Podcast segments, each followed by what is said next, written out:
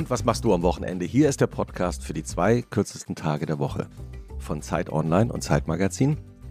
Ja, ich darf liebe Grüße ausrichten von Ubin Eo aus Frankfurt, die natürlich so wahnsinnig gerne auch bei der Aufzeichnung dieser Folge dabei gewesen wäre. Sie ist noch in der Babypause. Ich soll ganz liebe Grüße an unseren Gast ausrichten. Ähm, sie hätte es sehr gerne gehabt. Er hat mir heute Morgen auch nochmal geschrieben, wie gern sie dabei gewesen wäre. Deswegen werde ich nachher auch versuchen, Ubins Wochenendvorstellung unseres Gastes zu übernehmen. Das ist echt eine hm. harte Aufgabe.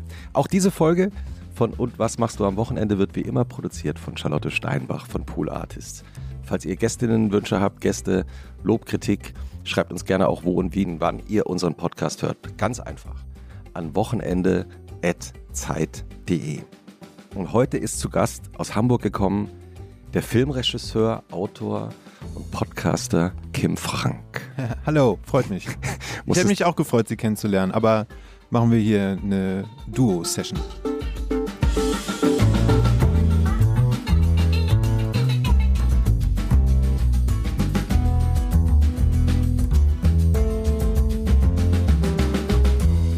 Wenn jetzt manche sagen, warte mal, Kim Frank, das war echt. Ja. Nein, also wir, e, echt waren fünf Menschen. Natürlich. ich war ein Teil von echt. Ja, ja, das vielleicht auch sichtbarste Teil von echt, der Sänger von echt. Die Band, die Ende der 90er, Anfang der 2000er Jahre sowas wie ein Teenie-Pop-Phänomen war in Deutschland. Und unser Gast war wahrscheinlich damals Deutschlands größter Teenie-Star. Und der Name echt war auch wirklich echt, weil diese Band war eine Schülerband. Ne? Ihr habt euch ja. kennengelernt in der fünften Klasse? Ja, fünfte, sechste, genau. Also bei meiner Umschulung auf die Gesamtschule, wo ich zuerst auf der Realschule und dann auf dem Gymnasium war, mhm, da haben die tatsächlich gespielt. Also da waren Kai und Flo, der spätere Schlagzeuger und Gitarrist, hatten schon eine Band gegründet, die nannte sich die Unterstufenband. Und die haben bei meiner Umschulung... Weil es auch eine Lehrerband gab, oder? Was, es gab auch eine Lehrerband, ja, ja. genau. Und die haben da gespielt und da habe ich die gesehen und fand das ganz toll. Und dann wollte ich auch in diese Unterstufenband und habe das dann auch irgendwann geschafft. Dann habe ich noch Kai und Gunnar und Puffy dazu geholt. Und dann war die Besetzung an sich fast schon komplett. Wir hatten noch zwei Sängerinnen.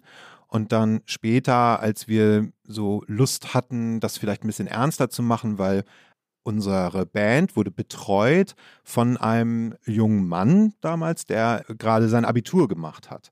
Und der ist dann von der Schule gegangen irgendwann und hat eine Plattenfirma in Hamburg gegründet und hat dann gesagt, wollt ihr nicht mal versuchen, ob das auch Leute außerhalb von Flensburg interessiert?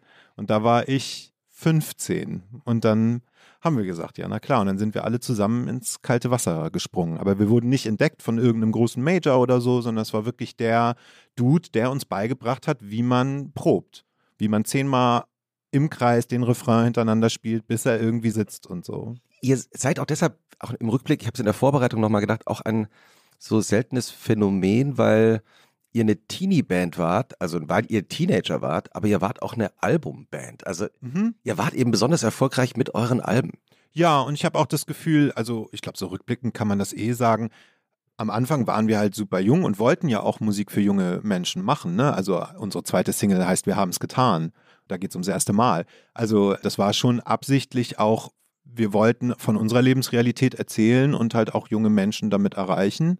Aber wir sind dann ja auch über die Karriere hinweg erwachsen geworden, die Fans auch. Und ich glaube, gerade beim letzten Album gab es dann auch viele Erwachsene zu dem Zeitpunkt, die uns dann toll fanden, weil wir halt schon einfach versucht haben, gute Musik zu machen. Das war immer das Ziel. Wir wollten einfach gute und auch ja, damals also zeitlose Musik machen. Wir wussten natürlich nicht, ob das klappt, aber der Versuch war immer da. Wir wollten handgemachte, zeitlose Pop-Rock-Musik machen. Und eben auch auf Deutsch, was damals gar nicht so selbstverständlich war. Es gab natürlich den deutschen Hip-Hop, mhm. der sehr erfolgreich war, sehr populär damals. Ja.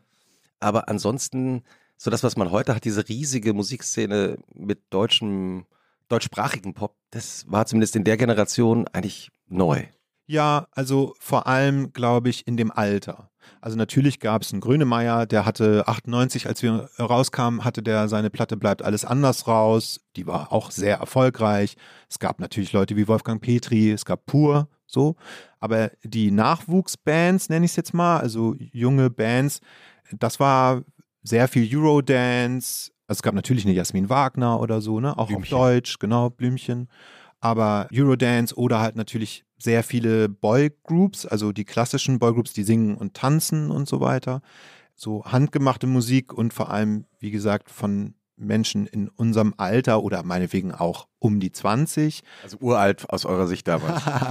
gab es wenig. Es gab natürlich Tokotronik und die Sterne und so. Ich finde, man muss das immer, so eine Betrachtung, ich versuche die immer durch die Brille des Pop zu sehen. mhm. Also schaffst du es in die Top 10, Mhm. ne? Mhm. So. Oder schaffst du es irgendwie Gold zu verkaufen oder so. Wir waren schon eine bekennende Popband. Und über diese Zeit hast du jetzt eine Doku-Serie gemacht, die ich gestern Abend komplett durchgeschaut habe. Ha.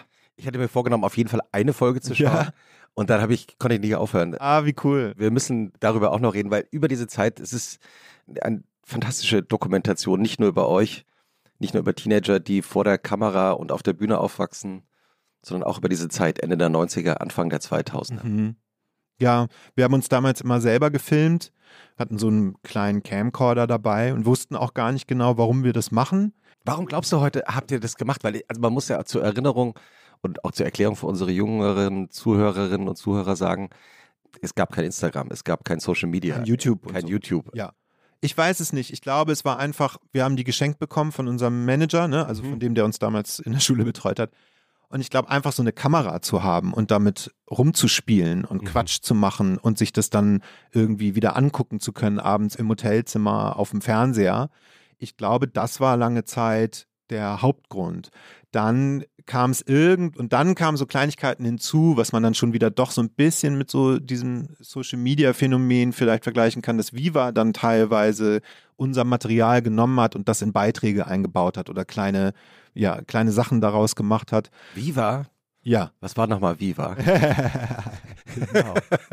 Viva war der, eben wie ihr im Grunde genommen auch, war das deutsche MTV, also Mhm. deutscher Musiksender der Anfang der 90er. Super wichtig für die deutsche. Musikindustrie. Total. Also ich glaube, ohne Viva hätten wir gar nichts werden können. Ich wüsste nicht wie. Ihr Also wart auch da ständig zu Gast. Ja. das war unser Zuhause sozusagen. Viva und die Bravo. Also am Anfang, ne? Ja, ja. Ja. Und ja, dann irgendwann kam dann schon auch so der Gedanke, dass man da vielleicht irgendwie einen Film für Fans oder so draus machen könnte. Und dann haben wir es sozusagen absichtlich mehr gemacht.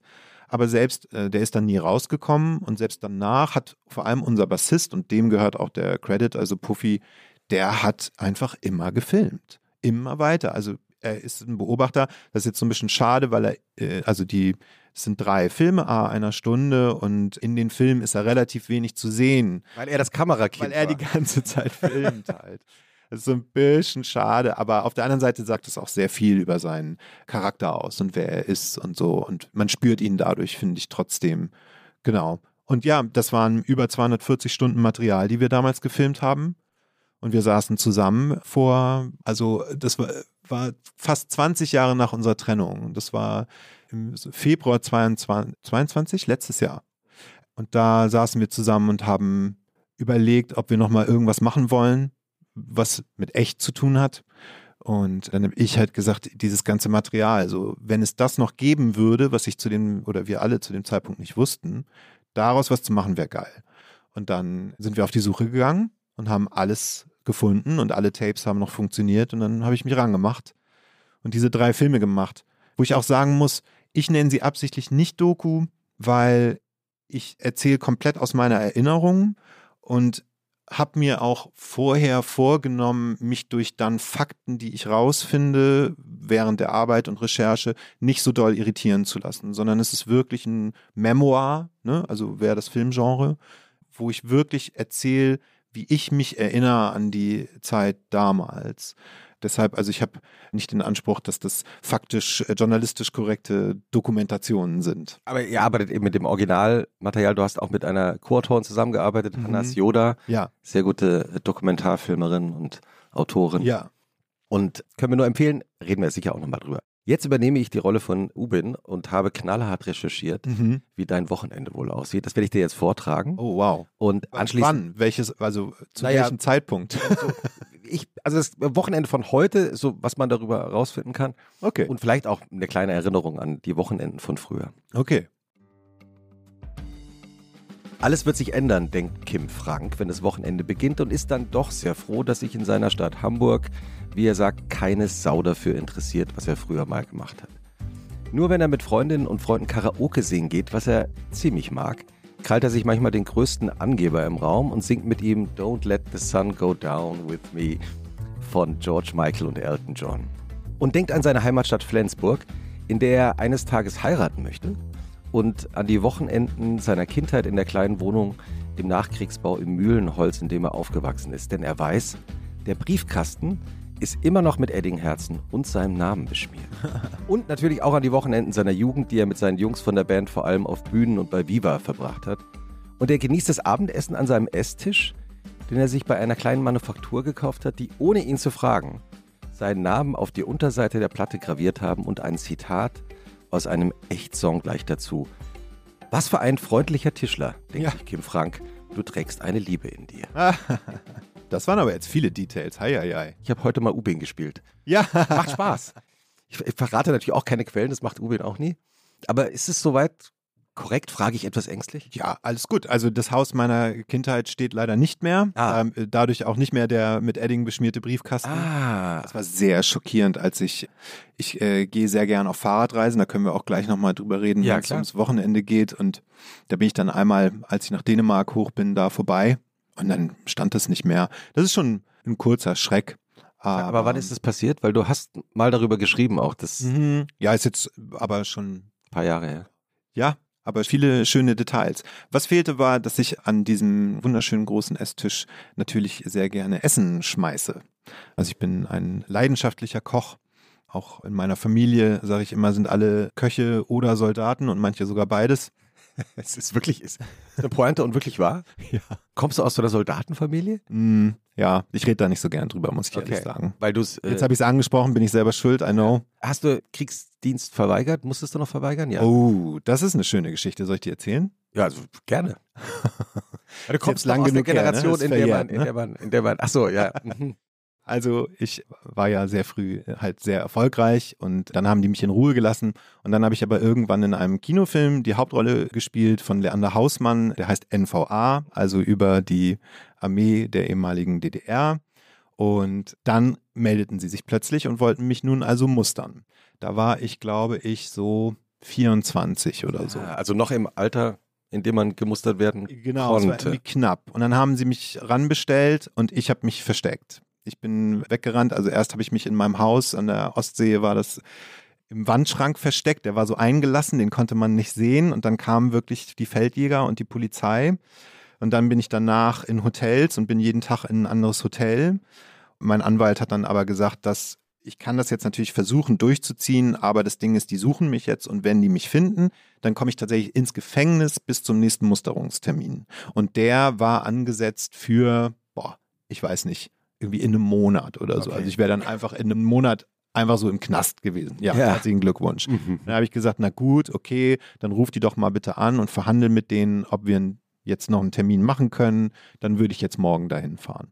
Und dann fahre ich dahin und ich weiß jetzt ehrlich gesagt nicht, wie viel ich da erzählen darf. Deshalb etwas es mal ein bisschen vage. genau. Also ich wurde dann gemustert. Also ich musste diese ganzen ne, Cookie-Lookie hier und da und husten Sie mal und so. Aber in dem Gespräch wurde mir dann klar signalisiert, dass wenn ich jetzt nicht Zivildienst beantrage, dass sie meiner Karriere nicht im Weg stehen wollen würden. Und das haben sie auch wahrgemacht. Okay, dann lassen wir das mal so So allgemein muss ich das, glaube ich, formulieren. Die Szene ist eigentlich im Raum stehen. sehr unterhaltsam und die Frau war klasse. Okay, also wenn sie das hört. Vielen Dank. Vielen, vielen Dank. Wie beginnt heute so ein ganz normales Wochenende von dir, wenn du in Hamburg nichts zu tun hast, keinerlei berufliche Verpflichtung, keine Produktion, hast Mhm. einfach nur frei? Wann beginnt es am Wochenende? Oder wann beginnt das Wochenende für dich? Ja, gute Frage. Weil wenn ich nichts zu tun habe, mache ich mein Wochenende eigentlich, wann ich möchte. Mhm. Das ist das Schöne daran. Also ich bin dann nicht gebunden an Samstag, Sonntag, sondern ich kann auch Dienstag, Mittwoch machen. Zwei Tage mache ich eher selten tatsächlich. Ich mache eher ein, Mhm. weil ich dann auch, also ich mag einfach, was ich tue, total gern und mag das dann auch wieder machen. Mhm. So.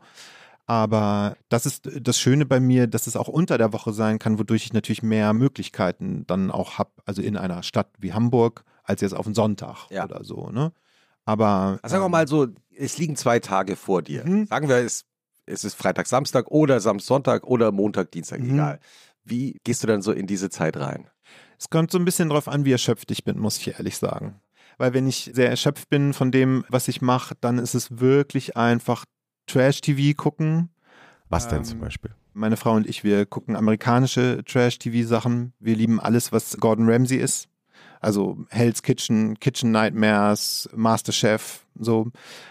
Wir, Also dann schon kochen. Ja, Oder ist es auch kochen? Und es gibt auch noch ein paar andere Shows. Nee, es gibt auch andere Shows. Also zum Beispiel sind wir riesen Shark Tank-Fans. Mhm. Also wirklich übertrieben. Also die originale USA-Version, ne? Also die ganz originale ist ja die japanische, Dragon's Den, glaube ich. Aber dann genau, also die amerikanische, das lieben wir total und freuen uns immer. Sowas findet man ja alles in Deutschland nicht. Das ist das Ärgerliche daran, dass wir das alles immer illegal gucken müssen. Aber meine Güte, wenn die hier keine Ahnung, zu blöd sind, uns dieses tolle Programm irgendwie streambar zu machen, dann ist das, finde ich, nicht unsere Schuld. Nee, und das lieben wir dann total und das ist für uns auch wirklich Entspannung. Dann, was, das ist der Einstieg dann, ne, Mhm. ans Wochenende äh, auf, dem, Sofa zu sitzen, Essen zu bestellen und den Fernseher anzuschreien. Okay, also Essen, Essen zu bestellen. Es beginnt erstmal mit Bestellen. Oh, Ja, doch, doch, doch. Also wenn man, wenn wir erschöpft sind, ne? Ja. Was Ja. gibt's dann? Das ist so ein bisschen, ich wohne so ein Hauch außerhalb der Stadt, da haben wir nicht so viele Auswahlmöglichkeiten. Aber, also ich kann ja sagen, vorgestern gab es Ganache. Das geht äh, da draußen schon. Na, das ist Jollof Rice. okay. Sehr nice. Mhm. Was äh, trinkt ihr dazu? Wasser. Ja. Ja. Nee, und dann sind wir, Nachdem ihr den Fernseher angeschrien habt? ja, Fernseher anschreien. Für mich ist Badewanne ein ganz, ganz großes Thema. Ah, Also ich- große Menschheitsfrage. Ich liebe es zu baden. Okay. Ich will in meiner Kindheit, aus irgendeinem Grund, hat meine Mutter oder auch die Männer in ihrem Leben haben nie bei uns einen Duschvorhang angebracht. Was für mich ganz cool war, weil dann hatte ich mit meiner Mutter verhandelt, dass ich jeden Morgen vor der Schule so zwei Handbreit Badewasser haben darf. Wir haben sozusagen mal gemessen, weil sie immer meinte, Baden verbraucht zu viel Wasser und wir hatten nicht so viel Geld. Ja, ja. Und dann habe ich irgendwann gesagt, okay, jetzt machen wir mal, während du duschst, also sie, sie hat dann in der Badewanne sitzend geduscht. Und dann habe ich gesagt, jetzt machen wir mal, während du duschst, den Stöpsel rein und gucken mal, wie viel Wasser sich sammelt. Oh. Und bis dahin, Darfst du baden? bis dahin darf ich baden, bis zu dieser Markierung. Wow. Und ich war ja so klein und deshalb waren irgendwie zwei Hand breit, war total geil. So, und ich bin morgens wirklich, ich bin, ich brauche so ungefähr eine Stunde, bis ich wach bin Mhm. morgens. Also, und das war als Kind auch schon so. Mhm. Konnte ich, meine Mutter war dann so lieb, mir das bis dahin einzulassen, weil sie natürlich auch mir nicht vertraut hat, dass ich es dann dabei belasse. und dann bin ich vom Bett total verschlafen in die Badewanne. Das ist, habe ich ja noch nie gehört. Das ist geil gewesen. Und ey, fast jeden Morgen. Oder öfter zumindest. Fast jeden Morgen. Wow. Mhm. Ich meine, du hast in deinem Film oder in den Filmen, die jetzt da äh, in der ARD-Mediathek zu sehen sind, redest du auch darüber. Die finanziellen Verhältnisse waren sehr kärglich. Ja, also total. Meine Mutter hat Groschen gezählt, ne? Also die hatte einen Zettel.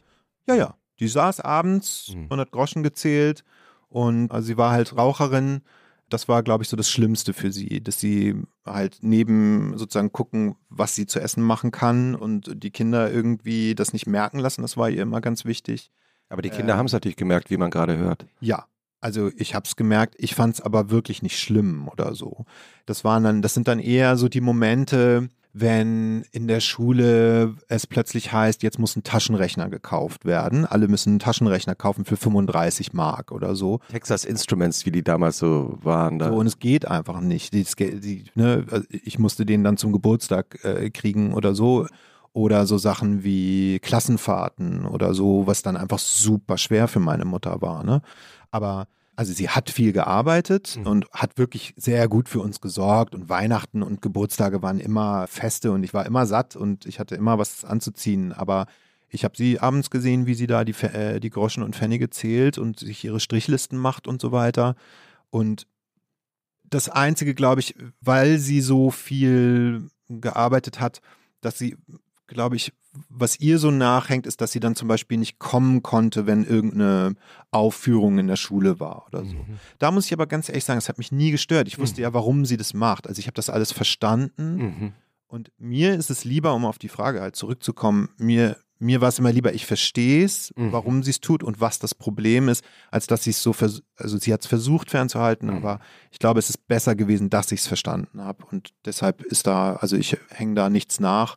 Und das Schöne ist auch, dass dann sozusagen ungefähr gleichzeitig sind wir beide nochmal erfolgreich geworden. Also, Sie auch. also was heißt nochmal, ich zum ersten Mal in Ja. meinem Leben, aber genau, sie ist dann auch noch erfolgreich geworden und hat dann hat Fortbildung gemacht, dann doch noch einen tollen Job. Und es kam halt alles, weil sie sehr früh geheiratet hatte, sehr früh zwei Kinder bekommen hatte und, Und dann ihren Mann, äh, den meinen Erzeuger, ich kenne den nicht, den Samenspender verlassen hat. Du hast ja noch nie kennengelernt, ne? Ja, ich habe ihn wohl mal irgendwie getroffen, Mhm. aber I don't know. Ja. Das, nee, ich habe zweimal in meinem Leben von ihm wirklich gehört. Das war einmal, als er den Unterhalt zurückhaben wollte, weil er jetzt mich ja überall in den Medien gesehen hat und sozusagen der Meinung war, ne, so, er, er wollte dann Finanzauskunft über meine Konten, um den Unterhalt zurückzu äh, wollen. Und dann tatsächlich an meinem Geburtstag, ich weiß jetzt leider nicht welcher, ich würde so denken, vor drei, vier, vor vier Jahren ungefähr, an, an meinem Geburtstag, das ist der 24. Mai, kam ein Brief. Ich hatte gerade Freunde da Mhm. und da stand drin, dass ich seit ein paar Monaten gesucht werde. Habe ich überhaupt nicht verstanden, weil, also Ja. man findet mich, Ja. aber egal. aber der, der Typ hat mir dann erklärt, er darf mich nicht googeln, er muss über die, er muss über beamtliche Wege gehen. Naja, dass er gestorben ist und dass ich die Beerdigung bezahlen soll. Genau, das war das zweite Mal und es war das einzige Mal, dass ich von meinem Vater einen Brief bekommen habe. Wow. wow. Aber immerhin dann doch noch. Wow. Und dann äh, hast du die Beerdigung. Ja, klar. Ja, die bezahlt, Erbe abgelehnt und war erleichternd. Sorry, muss, dass ich das so sage, aber war nee, so. Nee, genau. Ja, ja, das ist nachvollziehbar, Ja. ehrlich gesagt, mit der Geschichte.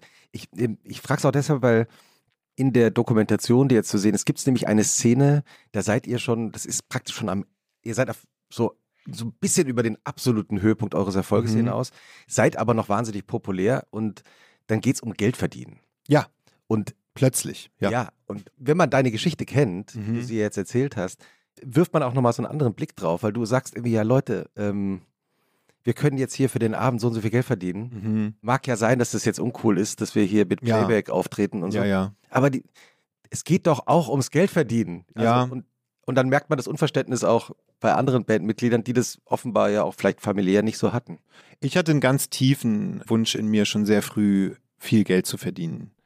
aber auch nicht auf eine Art, die mich unglücklich macht. So, ich hatte schon diesen Anspruch, ich will irgendwas machen, was gut für die Welt ist, Mhm. aber damit trotzdem rich werden.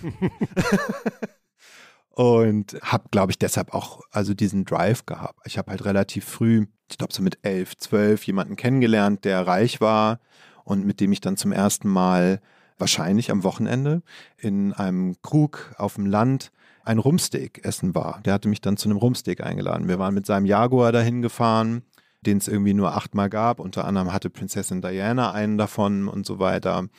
Und da habe ich zum ersten Mal ein Rumsteak mit Folienkartoffel gegessen. Und das war eine Offenbarung. Und generell sozusagen zu sehen, dass es so ein Leben gibt. Der hatte damals, das war crazy, der hatte so einen Aktenkoffer immer dabei. Aber der Aktenkoffer war einfach ein Telefon.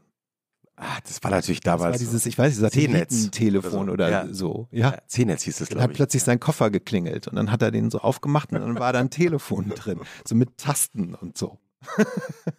ja, und das war sehr beeindruckend für mich und sehr, hat, also es hat einen großen Eindruck hinterlassen. Mhm. Plus, dass ich halt irgendwie, ich weiß nicht warum, dachte, ich sterbe mit 24, ist jetzt so ein bisschen dark, aber davon war ich wirklich fest überzeugt und ich glaube, deshalb habe ich auch so viel Gas gegeben damals und ja, hatte diese Energie und diesen Drang, das alles geschafft zu haben bis 24. Ist Ja, ne? Wahnsinn. Und war ja so. Oder nicht? Ich hatte es dann geschafft, ja. Schon, oder? Ja. Also war ja auch so. Ja, das kann man wohl so sagen. Ja. Ich habe dann zwar auch nochmal wieder alles verloren und jetzt bin ich aber sehr froh. Ich bin jetzt 41, fühlt sich sehr gut an. Die Wehwehchen halten sich in Grenzen und das Leben ist viel angenehmer. Wenn ihr äh, an diesem ersten Wochenendabend also den Fernseher angeschrien habt und Ja. äh, gegessen habt, äh, wie geht's dann weiter? Naja, dann geht es schon darum, einzukaufen und zu kochen, also zu über Meal Planning, was wird jetzt gekocht und so weiter. Und dann Was kochst du am Wochenende am liebsten? Ah, das ist ganz, ganz unterschiedlich. Ich habe eine, eine sehr große Bandbreite. Also Ich kann wirklich sehr gut kochen. Wann hast du angefangen zu kochen? So mit 12, 13. Okay, das ist früh. Ja. Ja, weil meine Mutter arbeiten war und ich hatte Ah. keine Lust mehr auf irgendwie so, damals waren Mikrowellen relativ neu. Und Mhm. ich hatte keinen Bock mehr auf diese Mikrowellengerichte oder auf irgendwie Spar-Salami-Pizza. Mhm. Spar war so ein im Norden, weiß nicht, ob es den überall Ja, gab. ja, ich glaube schon. Ah ja, okay. Einfach so ein Supermarkt. Discounter, Mhm, genau. Discounter, ja. Und dann diese billig, sowas wie heute Ja ist oder so. Ja. Genau. Da hatte ich einfach keinen Bock mehr drauf und habe sie halt gezwungen, mir Kochen beizubringen. Kannst du dich noch an die ersten Gerichte erinnern, die du selber gemacht hast? Ja, also es werden so Basics gewesen sein, wie so Bolognese, aber damals halt noch so mit Maggi-Tüte und so, ne? Also nicht so, wie ich es heute mache. Ja. Oder ein Gulasch oder also sehr deutsche Sachen wurden bei uns natürlich gekocht. Mhm. Was ich immer sehr gern mochte, was ich auch heute tatsächlich noch manchmal mache, genau so wie damals, nicht irgendwie äh, Verfeinert. verfeinert oder so wie es eigentlich soll, ist, dass meine Mutter das immer Zucchini-Pfanne. Da macht man einfach unten in den Topf Mett. Da kann man aber auch sehr gut dieses vegane, Mhm. sozusagen diese Schweinehack nehmen. Und dann machst du Zwiebeln drauf, also gehackte Zwiebeln. Und dann stapelst du Zucchini, Tomate und jungen Gouda. Und das Mhm. machst du immer weiter. Und dann machst du einen Deckel drauf und lässt das schmoren.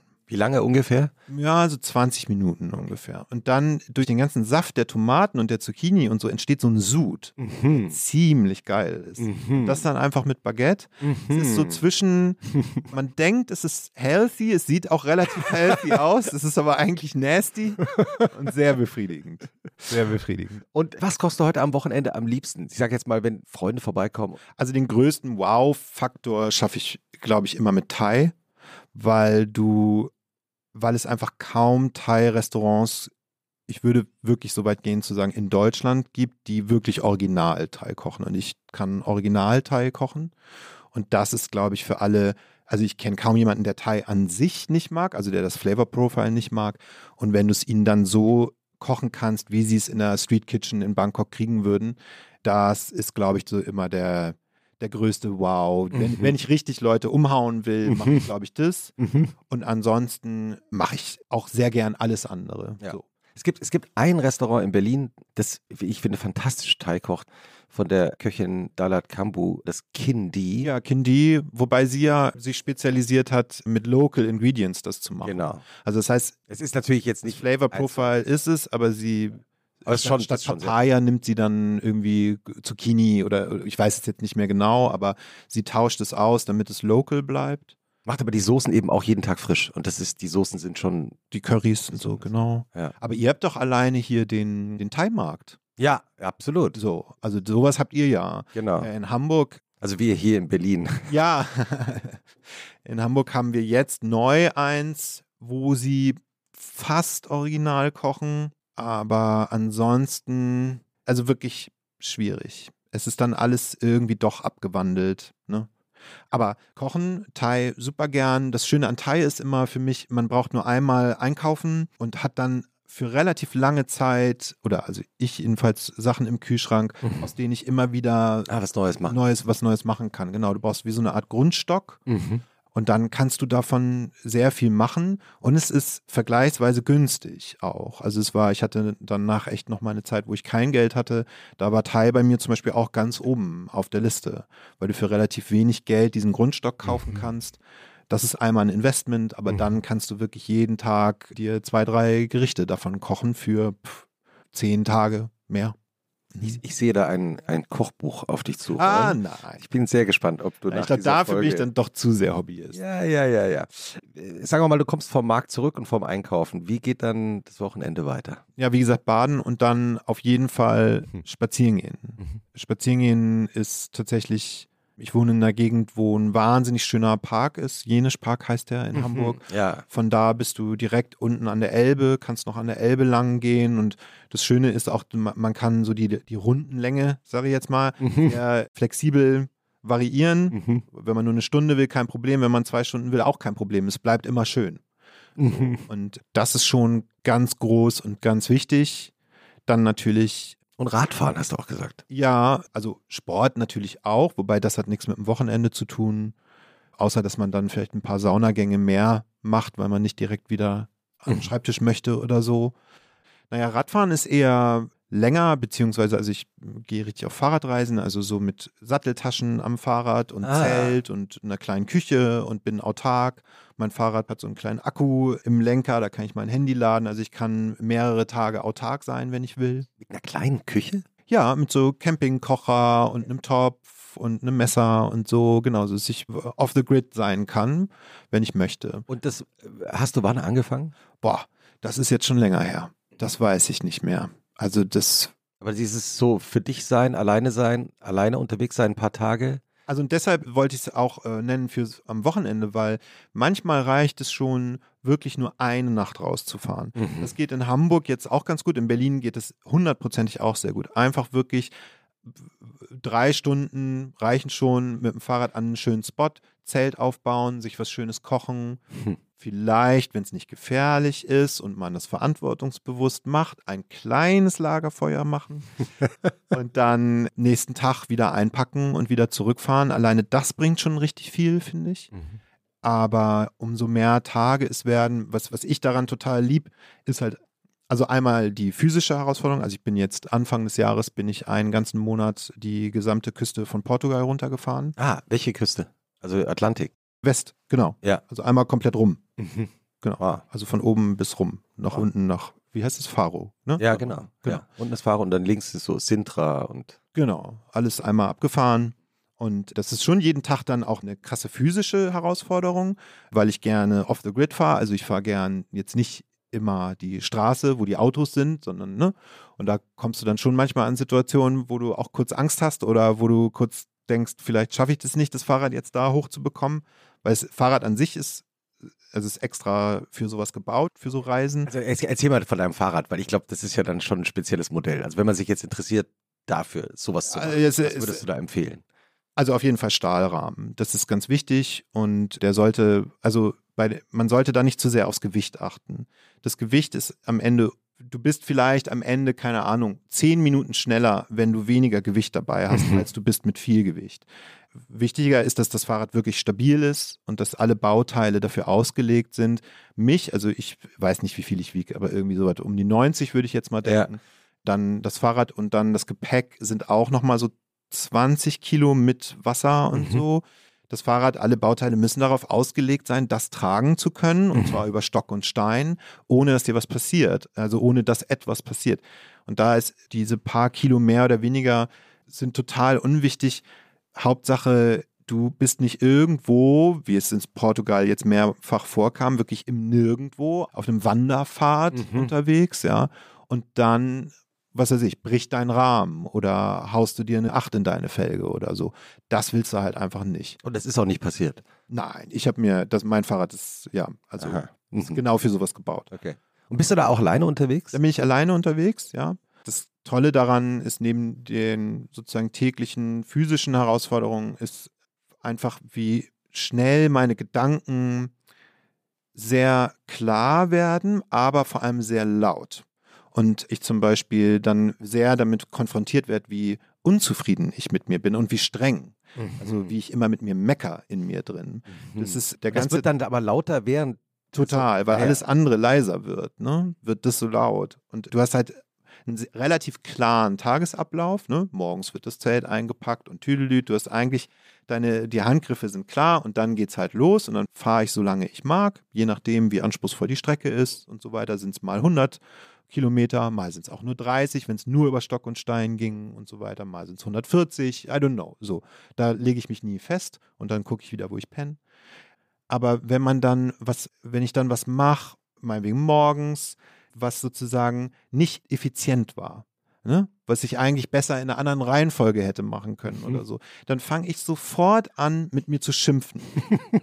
Also du redest dann leise mit, also Ja, im Kopf. im Kopf. Ja, oh, Was wie dumm war das denn jetzt und so weiter. Du weißt doch, dass du erst das Wasser kochen musst, bevor du den Kaffee da rein machst und so. Du weißt das doch und so. Und es ist so, so dumm, weil da gerade bei so einer Reise dann wird mir total oder es ist dann einfach total klar, dass das der größte Schwachsinn der Welt ist, weil ich habe ja keinen Zeitdruck. Also wen interessiert, ob ich das gerade effizient gemacht habe? Ja, oder dich nicht? eben. Ja, und das ist halt was, was in meinem Leben sozusagen so eine Art Krankheit, also, will- also wirklich ist eine meiner schlimmsten Angewohnheiten, dass ich so streng mit mir bin und so effizient sein will und so weiter. Und diese Reisen führen halt dazu, dass ich, ja, spätestens am dritten Tag fange ich einfach an, mich auszulachen dafür. und entspannt zu werden und das einfach sein zu lassen. Und das hält dann auch ein bisschen an. Ja, das ist das alleine Reisen ist ein großes Thema, auch in diesem Podcast. Zum Beispiel Eva Schulz, die Mhm. äh, Moderatorin, macht es auch und hat es auch sehr empfohlen. Mhm. Äh, also es scheint Also ich habe dann ja auch teilweise kaum. Kontakt, ne? Also ich, ich rede mit kaum Leuten dann Ja. teilweise. Also wie ich möchte, ne? mhm. Das ist das Schöne daran, ist so schön variabel. Mhm. Natürlich nehme ich mir dann auch ein Hotel, wenn ich Lust drauf habe oder ne? So. Ja. Oder gehe schön essen oder so. Das mache ich auch, ne? Ich bin jetzt nicht, also Klar. genau. Aber ja, und das lohnt sich auch schon für eine Nacht oder für, also ich finde zwei Nächte und da war meine Frau auch schon öfter mal mit, dann so im, im Hamburger Umland und die fand es auch total toll. Also die konnte sich das vorher gar nicht vorstellen, sowas zu machen. Mhm. Und dann, also allein so in der Natur auf Toilette gehen, also Naja, morgens groß, Ja, ne? mhm. Nicht, das äh, muss man sich erstmal dran gewöhnen und so. Aber schöne kleine Schaufel dabei und so, ne? Nee, aber die findet es auch, fand es dann auch total toll. Es macht wirklich ganz schnell was mit einem. Und diese Ruhe auf dem Fahrrad und dieses Wissen, man hat das jetzt irgendwie durch eigene Muskelkraft geschafft, so weit voranzukommen und so. du hast ja in deinem Leben auch einmal eine Reise gemacht. Da gab es die Band noch und ich glaube, da gab es irgendwie Schwierigkeiten in der Band nach Tokio. Ja, ganz spontan. Das ist natürlich so verrückt, weil, also, ich meine, man muss es sich leisten können, spontan nach Tokio Ja. äh, zu reisen. Das in Klammern gesagt. Aber abgesehen davon, zu Freunden nach Tokio und das muss ja, also du deutest es in dem Film nur kurz an, aber das muss, glaube ich, eine ziemlich irre Erfahrung gewesen sein. Ja. Ja, wir hatten richtig viele Konflikte zu der Zeit. Wir waren, das wissen viele nicht, also die sich mit echt beschäftigt haben, weil das auch nicht bei Wikipedia oder so steht. Also wir waren wieder im Studio, um eine neue Platte zu machen. Und da haben wir uns dann tatsächlich fast nur noch in Anführungsstrichen gestritten. Also wir haben uns jetzt nicht angeschrien oder so, aber die Stimmung war einfach wirklich für den Arsch. Und dann haben wir die Session abgebrochen und dann hatte ich ganz dolle Bauchkrämpfe. Mhm. Tagelang. Die Mhm. Gingen und gingen nicht weg. Bin zu meiner Ärztin gegangen und sie hat nichts gefunden, also hat mich wirklich lange untersucht, weil es kann ja sonst was sein, ne? Klar. Und meinte, sie findet nichts und hat mich dann gefragt, wie, aber Herr Frank, sagen Sie doch mal, wie geht's Ihnen denn? Gute Frage. Ja. Manchmal eine gute Frage. Und dann habe ich äh, geheult und habe ihr das erzählt. Und dann meinte sie, ja, Herr Frank, das, sie hat damals gesagt, das klingt so, als würden Sie sich selbstständig machen wollen. Das war jetzt nicht mein Wunsch, überhaupt nicht, aber Lösen aus dem Aus dem- Zusammenhang. Genau. So. Und dann habe ich abends irgendwie, oder ich weiß nicht, danach mit einem Freund von mir telefoniert, der war Choreograf und war gerade in Tokio, um Workshops zu geben. Und er meinte, ey, vielleicht musst du einfach mal raus. So, Mhm. weil das war auch eine Zeit, wo ich nicht mich frei bewegen konnte. Ne? Also ich In konnte nicht einfach, ja, in Deutschland konnte ich nicht die Straße lang gehen oder so. Also konnte ich schon, aber Man hat es dann am nächsten Tag in der Zeitung gelesen. ja, so, so ja, ja, Also, also fast, ja. Mhm. war nicht angenehm. Mhm. So. Und ja, dann habe ich meinen Reisedude angerufen, habe gesagt, ich will so schnell wie möglich nach Tokio und ich, ein paar Stunden später saß ich in der Maschine und als ich gelandet bin, waren die Bauchschmerzen weg. Schon vor der Landung. Schon vor der Landung. Einfach nur dieses Gefühl von raus und weg. Und das Arschige von mir war aber, dass ich es halt niemandem gesagt hatte. Ne? Also ich hatte einer Person Bescheid gesagt. Aber die, die andere Band wusste von nicht. Niemand wusste, wo ich bin, ja. Das war schon richtig scheiße. Da waren die auch richtig sauer danach. Verstehe ich auch total. Das macht man auch nicht. Aber das war geil. Ich habe einfach nur mich treiben lassen und das total genossen, dass keiner, kein Arsch weiß, wer ich bin oder was ich mache. Das hatte ich vorher auch schon, wenn ich meinetwegen mal im Urlaub kurz war. Ne? So, also, was ist ich, aber ich war jetzt nie lange weg. Also wir hatten nie jetzt so lange frei. Was weiß ich, wenn ich dann eine Woche auf Malta war oder in Kapstadt oder so. Ja klar, da wusste auch keiner, wer ich bin. Aber da war das Gefühl irgendwie nochmal anders, weil du siehst ja auch kaum Weiße in Tokio. Also wenn du, in Tokio Bahn fährst, du siehst einfach kaum Mhm. Weiße. Also es ist wirklich wie eine ganz andere Welt. Es Mhm. funktioniert auch alles anders. Ja, da. Ne? Die, die Toilettensitze öffnen sich automatisch, die Taxitüren öffnen sich automatisch. mehrere U-Bahn-Systeme nebeneinander und so. So, also es ist alles ja, wirklich anders und auch irgendwie, weiß nicht, es fühlt sich irgendwie alles, oder ist jetzt auch schon lange her, dass ich da war. Wir wollen jetzt dieses Jahr wieder hin. Ah, du fährst zum ersten Mal seitdem wieder Ja. hin, mit deiner Frau? Ja, ist ein Lebenstraum von ihr und ich habe auch gesagt, weil das damals so das Ende der Band war, fände ich es cool, wenn jetzt die Filme raus sind, das nochmal zu machen. Ach, das ist ja schön. Ja, genau. Und damals war es wirklich anders und auch, finde ich, besser und sozialer als hier zum Beispiel. Also muss ich wirklich sagen. Allein, dass du, wenn du erkältet bist, eine Maske trägst, um andere zu schützen. Das Ja, war damals genau. da schon so. Das hat mich sehr beeindruckt. auch, äh, ich habe Wim Wenders interviewt, den Filmregisseur für unsere aktuelle Ausgabe vom Zeitmagazin Mann. Und der hat auch erzählt, der kam am Ende der Pandemie zum ersten Mal nach eben viel, äh, langen Monaten mal wieder nach Tokio Mhm. und war zufälligerweise da, genau in dem Moment, in dem die Pandemie offiziell beendet war, in Mhm. Tokio. Und er meinte, mit welcher Sorgfalt Mhm. die Menschen mit ihrer Umgebung umgegangen seien. Mhm. Also in den Parks alles aufgeräumt haben, noch viel sorgfältiger alles weggeräumt, Mhm. den Müll als vorher. Und im Vergleich hat er dann gesagt, so bei ihm in Berlin Mitte, da wo er damals gewohnt hat, wie die Plätze dann zugemüllt waren innerhalb von wenigen Tagen. Ich hatte mir immer so gewünscht, also da rede ich auch schon ewig mit meiner Frau drüber, dass das hier vielleicht durch die Pandemie normal wird, dass wenn man erkältet ist, man anfängt Maske zu tragen, Mhm. dass sich das vielleicht durch diese Zeit irgendwie auch bei uns Mhm. normalisiert, weil Mhm. es einfach nur ein gutes Miteinander ist, das zu tun. So. Aber allein gestern in der Bahn habe ich wirklich wieder so viele Leute husten hören und die haben keine Maske getragen. Es gibt aber auch in der Bahn Menschen, die Maske tragen. Okay, Also ja. Ich, ich bin auch, also ich bin manchmal auch überrascht, dass Menschen auch wieder Maske tragen. Also Mhm. damit hätte ich zum Beispiel auch nicht gerechnet, dass das passiert. Hm. Das gibt's schon auch. Aber formulieren wir es einfach positiv. Ich fände es toll, wenn wir das in Zukunft machen und wenn wir das vielleicht sogar festlegen, Mhm. dass man das so tun muss. So, weil ich finde es gut und richtig. Hast du denn noch einen Tipp fürs Wochenende dabei? Also ein Buch, das du gerade liest und gut findest oder einen Film, den du gesehen hast oder eine Musik, die du gehört hast, die du gerade empfehlen kannst? Buch, also habe ich natürlich alles. Ja. ja, na, Buch, ich bin ein riesen Ian McEwan-Fan ja. und sein letztes, ich weiß gerade nicht, wie es heißt, das tut mir leid. Das hat sich angefühlt, als hätte er es für mich geschrieben. Also wenn ich sozusagen, sagen wir mal, ich wäre Millionär und würde Ian McEwan beauftragen, ein Buch für mich zu schreiben, nur für mich, dann hätte er, glaube ich, dieses Buch geschrieben. Warum? Ich kann es dir nicht genau sagen, aber weil es ist eine Lebensgeschichte, also wirklich von Kindheit bis Tod und es triggerte einfach alles in mir. Also die Hauptfigur, aber auch die Welt um ihn rum, alles war so triggering, das war unfassbar. Also ich weiß nicht, wie er das gemacht hat. Das war Magic. Lektionen. Ah, mhm. Ja, genau. Ja, es ist, weil ich immer blind einfach jedes Ian McEwan-Buch lese, was rauskommt, auch merke ich mir gar nicht, ja. wie die heißen. So. Gibt wirklich fan viele fantastische Romane auch. Okay, Musik. Musik? Oh, das ist eine gute Frage. Warte, in letzter Zeit, was habe ich für Musik gehört? Oder was hörst du in Wahrheit? Also Ich höre sehr viel Jazz.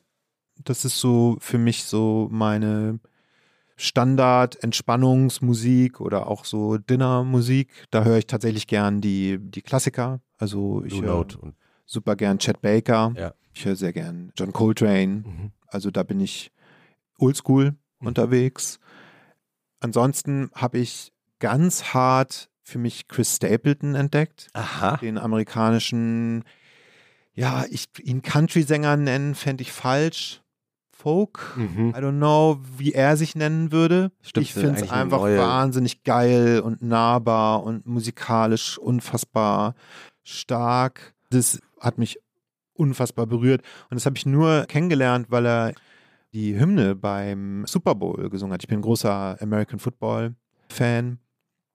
Und er hat die Hymne nur mit E-Gitarre gesungen beim letzten Super Bowl. Und dadurch habe ich das nur entdeckt. Der war mir vorher gar kein Begriff. Ja, den finde ich ganz toll. Weil du gerade gesagt hast, dass du auch viel alten Jazz hörst. Du hast ja schon als Teenager auch viel alte Musik gehört. Ich meine, Ja. Bye Bye Junimond, Ah, einer eurer größten Hits, ist, glaube ich, nur zustande gekommen, weil du es privat mal vorgesungen hast, das alte Rio Reiser Lied. Ja, das kenne ich tatsächlich aus meiner Kindheit. Warum genau, weiß ich nicht. Da muss irgendwie ein Freund von meiner Mutter mal eine CD liegen gelassen haben oder Mhm. so. Rio der Erste fand ich ganz toll. Ja, und dann hatte ich das Glück, dass unser Gitarrist, sein Vater hatte eine große Plattensammlung und Kai hat mir dann immer, also Kai ist unser Gitarrist, Ja. hat mir dann immer Mixtapes gemacht, extra Ah. für mich. Und da habe ich zum Beispiel zum ersten Mal sowas wie You Can't Always Get What You Want oder hier These Boots are made for walking und so. Da habe ich solche Nancy Sachen zum ersten Mal Sinatra. gehört, weil bei uns zu Hause lief einfach Radio. Mhm. Ne? RSH. Das Beste, ich frage mich heute immer, damals Beste für hieß den Norden immer, oder wie wird das? Nee. Heute heißt es doch das Beste aus den 80ern, 90ern und von heute oder so. Und was haben sie denn in den 90ern gesagt? Das Beste in den, aus den 80ern und 90ern?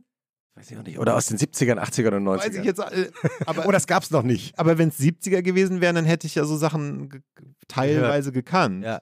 Ich habe den Verdacht, dass es früher diese totalen Jahrzehnte Crossover-Playlisten gar nicht gab. Mhm. Sondern ich glaube, das schon so generationstrennender war. Was die Mhm. Leute in den 60ern, 70ern gehört haben, haben mit, damit wollten die Leute in den 80ern, glaube ich, nicht so viel zu tun haben. Also ich finde die Entwicklung auf jeden Fall, was das angeht, also so scheiße Spotify für die aktuellen Musikmachenden ist, ne? Du hättest es mit 24 nicht geschafft, wenn es Spotify Ja. gegeben hätte. Ja, das ist wohl wahr. Aber für die jungen Menschen so niedrigschwellig in der Lage zu sein, alte Musik entdecken zu können, das ist natürlich total geil. Und ich finde auch, jedenfalls in meiner Erfahrung, krass, wie viele das wirklich auch in Anspruch nehmen. Ne? Also wie viele wirklich Fans von, was weiß ich, Pink Floyd sind oder so.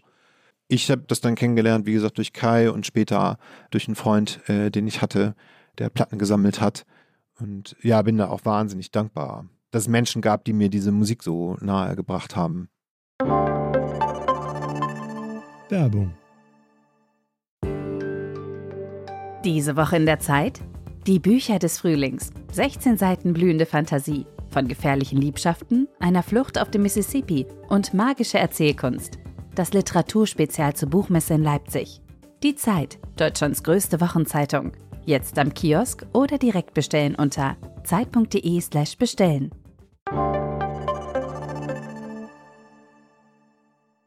Ich habe auch eine Empfehlung fürs Wochenende dabei. Und zwar habe ich gerade den Dokumentarfilm, weil wir ja heute auch schon über Dokumentarfilme oder Memoirs, Ja, gefilmte, verfilmte Memoirs reden, von Sylvester Stallone. Oh. Er ist jetzt auf Netflix, heißt Sly, Mhm. ist gemacht worden von dem Regisseur, der auch diese Doku-Serie über Willie Nelson gemacht hat und Mhm. der auch die Konzertfilme von Bruce Springsteen macht. Und ist wirklich fantastisch. Ja, Sylvester Stallone ist super beeindruckend. Das wissen ja die meisten Leute gar nicht, dass er ja Rocky nicht nur gespielt hat, sondern er hat es Das geschrieben. ist seine Geschichte. Das ist seine Geschichte. Er hat damals wirklich mit dem Hund, den du auch in Rocky siehst, in einer kleinen Wohnung gelebt. Wenn er zu wenig Essen hatte, hat er es dem Hund gegeben, hat dieses Drehbuch geschrieben und hat versucht, auch, wollte eigentlich auch Regie führen bei Rocky. Und das haben sie ihn aber nicht gelassen. Beim zweiten hat er dann, glaube ich, sogar auch schon Regie geführt. Beim zweiten Rocky, meine ich. Aber ja, Sylvester Stallone ist ein großartiger Drehbuchautor und eine ganz wichtige Stimme auch für mich in meiner Kindheit gewesen. Das muss ich auch ehrlich sagen. Also der war sehr prägend. Jetzt nicht nur durch Rocky oder Ja, so, sondern es gibt zum Beispiel auch so einen Film, wo er einen Truckerfahrer spielt, der seinen Sohn, zu dem er kaum Kontakt hat, vom Internat irgendwo hinbringen soll. Das hat sich die Mutter ausgedacht, die, glaube ich, irgendwie sterbenskrank ist. Und das gefällt dem reichen Vater der Mutter überhaupt nicht. Und Sylvester Stallone, um sich Geld dazu zu verdienen, obwohl er Truckerfahrer ist, macht immer Armdrücken. In so Kneipen, in so Trucker-Stops Armdrücken und damit verdient er was. Ah, ja, ja, Und dann meldet der Sohn ihn, glaube ich, zur großen Armdrückmeisterschaft an. und, und dann ist Silvester, äh, ist er kurz davor zu verlieren, aber dann kommt sein Junge doch noch. Sein Opa hatte ihn davon abgehalten, aber er kommt dann doch noch und schreit, Daddy, Daddy, you can do it oder irgendwie so. Und dann lustig. packt er nochmal und knirscht nochmal mit den Zähnen und dann zack, renkt er da dem Typen den Arm aus. Und es war für mich halt als jemand, der ohne Vater aufgewachsen ist, natürlich war das total triggering, dass irgendwann Sylvester Stallone vor deiner Schule in so einem Truck vorfahren könnte und sagen könnte, Junge, ich soll dich nach Hause bringen. Das ist lustig, dass du das sagst mit dem Happy End, weil es ja, davon erzählt er auch in der Doku, Mhm. dass er den Leuten, auch Filmregisseuren immer gesagt hat, Leute, es muss ein Happy End geben. Mhm. Und es ist sogar so, das erzählt er dann in dem allerletzten Rambo-Film, Mhm. schleppt sich Rambo irgendwie an so eine Ranch, Mhm. alleine ist schwer verwundet, alter Mann natürlich schon, und setzt sich auf so einen Schaukelstuhl vor eine Veranda. Mhm.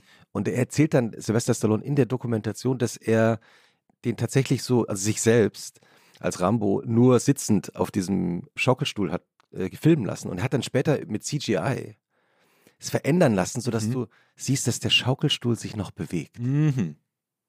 Ja, ja, also das kleine bisschen Hoffnung. Soll die kleine, kleine Hoffnung Mhm. noch geben. Also Ja, der Film ich ist gut. wirklich fantastisch und gerade weil es um Vaterfiguren auch geht, was ich zum Beispiel nicht wusste, er also Rocky ist praktisch seine eigene Geschichte. Es ist er selbst Mhm. und Rambo, also die Figur Rambo, hat er nach seinem Vater entwickelt, Mhm.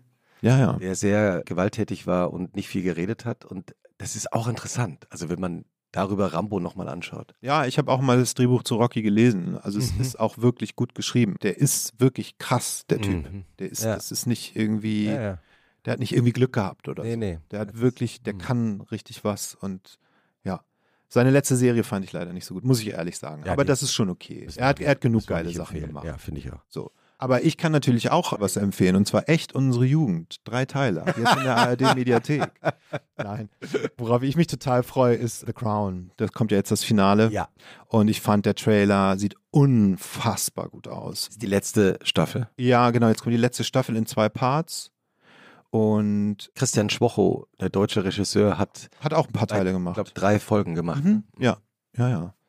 Und was ich so geil fand jetzt am Trailer, ich hoffe, das zieht sich auch in der ähm, Staffel durch, ist, dass es sich jetzt halt endlich mal auf eine Person konzentriert und zwar auf Diana. Und da habe ich total Bock drauf, jetzt mal so toll The Crown war mit diesen vielen Parallelplots und Erzählungen und so, jetzt mal auf eine Figur sich einzunorden und wirklich der emotional folgen zu können.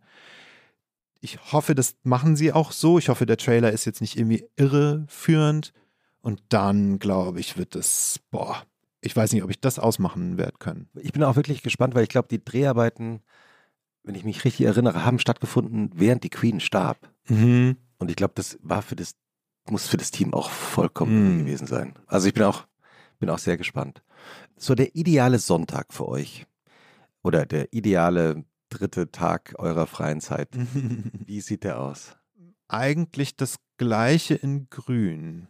Und dann muss ich aber ehrlich sagen, meistens, also wenn es jetzt wirklich ein Sonntag ist, arbeiten, weil ich es liebe, dass dann ruhig ist. Mhm. Dass keine E-Mail kommt, dass keiner anruft, dass ich sozusagen nie rausgerissen werde, dass ich jetzt wirklich Dass du schreiben kannst. Ja, ich kann jetzt zehn Stunden am Stück schreiben, ohne dass ich sozusagen etwas anderes ignorieren muss oder so.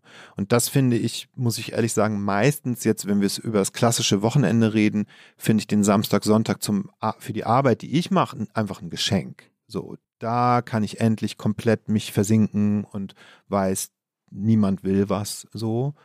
Ansonsten, was wir viel zu selten machen mittlerweile, finde ich, und was aber eigentlich ganz wichtig ist und auch ein ganz wichtiger Teil in meinem Leben eigentlich, ist dann wirklich Freunde treffen. Mhm. Ne? Also wirklich, ja, socialisen Mhm. äh, ähm, mit, mit Menschen, die man lieb hat.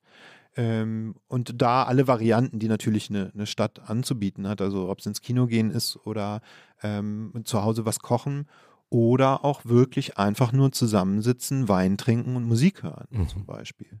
Das sind schon Dinge, die wir noch sehr gepflegt machen, also die Mhm. wir wirklich bewusst tun. Man trifft sich dann, es wird schon was gegessen und so, aber ab einem äh, gewissen Punkt, das machen wir so vor allem mit einem ganz bestimmten Freund, wird dann nicht mehr geredet so richtig, Ah, sondern Musik aufgelegt. einfach Musik aufgelegt und gehört. So ganz bewusst, stundenlang auf unfassbarer Lautstärke wird Musik gehört. Und dann, das heißt, jeder oder jede legt ab. Genau, jeder abwechselnd. Genau, immer wer gerade einen Run hat oder so. Wir haben auch letztens, das hat sehr viel Spaß gemacht, haben wir mal, boah, es ging bestimmt zwei Stunden, einfach nur, dass jeder auflegen sollte, also die besten Live-Mitschnitte. Mhm. Ja. Was ist der Und, beste Live-Mitschnitt aus deiner Sicht? Boah, also da gibt es zwei Sachen. Aha. Und ich finde auch, die passen super zusammen. Also einmal hat Led Zeppelin ein im Grunde fast schon Live-Album gemacht, das nennt sich die BBC Sessions. Das war damals tatsächlich so eine Reihe, die hat BBC gemacht. Da haben sie in einem Tonstudio vor Publikum, also ein bisschen, wie man sich so dieses Unplugged-Setting vorstellt, aber halt in einem Tonstudio, aber mit vollem Sound. Also nicht irgendwie, ne? Reduziert. Volle Lodde. Mhm. Und da spielen die, die BBC-Sessions und das ist einfach unfassbar, weil es ist, dadurch, dass es in einem Studio ist und sozusagen richtig geil klingt, erinnert es sehr an die Platten. aber man merkt halt auch, wie viel Freiheit sie sich lassen beim Spiel und es hat nochmal eine ganz andere Energie als die Platten. Also das kann ich wirklich nur empfehlen, was weiß ich, zum, da sind so viele Knüller auf dieser Platte, aber allein, da ist eine Stairway to Heaven Version drauf, ich glaube, die geht 12 oder 15 Ah. Minuten und da, das ist sowas, was wir zum Beispiel, wenn wir so einen Musikhörabend hören, ist das meistens das Letzte, was ich auflege. Weil Was passt ideal dazu? dieses Aretha Franklin Album, wo sie, und ich weiß jetzt nicht, wie es heißt, da gibt es auch die Doku drüber, wo sie in der Kirche ihrer Kindheit, meine ich, mit einer Gospelband und einem Gospelchor Gospel singt. Das ist der pure Wahnsinn. Okay, das klingt nach einer idealen Kombination. Led Zeppelin und Aretha Franklin. Ja, wirklich. Also das ist soundlich sind das so, ist das so weit voneinander weg, aber beides ist wahnsinnig spirituell, also auch Led Zeppelin, finde ich. Und beides ist unfassbar, ja, letztendlich wieder jazzy, weil sie sich so viel Freiheiten lassen in dem, was sie da eigentlich gerade tun. So fühlt sich jedenfalls an. Es fühlt sich sehr frei an. Wir haben immer eine Schlussfrage, Kim, und die lautet: Was ist eigentlich schlimmer, der Sonntagnachmittag oder der Montagmorgen? Boah. Also eindeutig Montagmorgen. Warum? Weiß nicht, weil es dann so, also Schaust du jetzt auch gerade so streng in? Ja, äh, weil ich glaube einfach, weil ich dann immer denke, ich weiß nicht, was jetzt vielleicht kommt oder Mhm. passiert Mhm. oder so. Mhm. Dass am Sonntag irgendwas kommt, was womit du nicht gerechnet hast, Mhm. also jetzt ne, in deinem eigenen Leben, natürlich kann in der Welt ständig, also ne, äh, ist relativ unwahrscheinlich. Mhm. Und so auf Montag, was da dann vielleicht für eine Mail oder ein Anruf um 10 kommt und wo du dich dann drum kümmern musst. Mhm. Oh. Und auf der anderen Seite aber auch, wenn das Wochenende gut war, kann der Montagmorgen natürlich auch toll sein. Also wenn man wirklich es schafft, wieder mit Kraft einzusteigen und mit diesem Gefühl von, okay, egal was jetzt Mhm. kommt, I can do it, Mhm. it's no problem. Mhm. Das ist auch schön. Aber definitiv Ja. Der, bin ich am Montagmorgen mehr anxious. Und du als Karaoke-Profi, ganz zum Schluss. Welcher Echtsong ist der beste Karaoke-Song? Boah. Ich habe, glaube ich, noch nie ein. Ey, obwohl doch, nee, das stimmt nicht. Hast du schon mal Karaoke? Ja, ich habe schon mal einen Echtsong Karaoke Nein. gesungen. Haben die Leute gemerkt? Nee, das war mit Freunden. Also zu Hause. Oder Ja, einmal auf einer Hochzeit Okay, das ist die und größte. Selbstironie eines, eines ehemaligen Popstars, die ich seit langem gehört habe. Du hast auf einer Hochzeit zu, einen Echtsong als Karaoke, gesungen. Ja, Welchen? ich meine, es war Weinst du? Ja, ich glaube, ich habe ich hab, ich hab zu ihnen gesagt, sie dürfen sich einen wünschen. Ah, das ist aber schön. Ja. Und dann einmal bei einer eigenen Party hier in Berlin in so einer eigenen Box. Mhm. Da haben wir, Ja. glaube ich, mehrere gesungen. Und dann wollten immer, ich war sehr, ich war sehr betrunken und dann wollten immer Leute mitsingen. Dann wollten die immer, also Freunde von mir, ne, Ja, ja. haben sich so dieses zweite Mikro genommen und haben mitgesungen. Und ich habe denen das weggerissen und habe gesagt, das ist mein Song, das ist mein Song, du darfst den nicht singen, das ist mein Song. ja, nee, da habe ich das auch gemacht. Das war auch so, da gibt es Videos von. Vielleicht gibt es irgendwann mal eine Doku, wo wir diese Videos sehen. Vielen Dank, dass du vorbeigekommen bist und Kim Frank, schönes Wochenende. Danke für die Einladung, euch auch. Danke.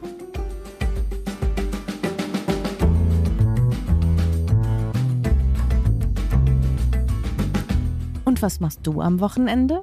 Ist ein Podcast von Zeitmagazin und Zeit Online, produziert von Pool Artists.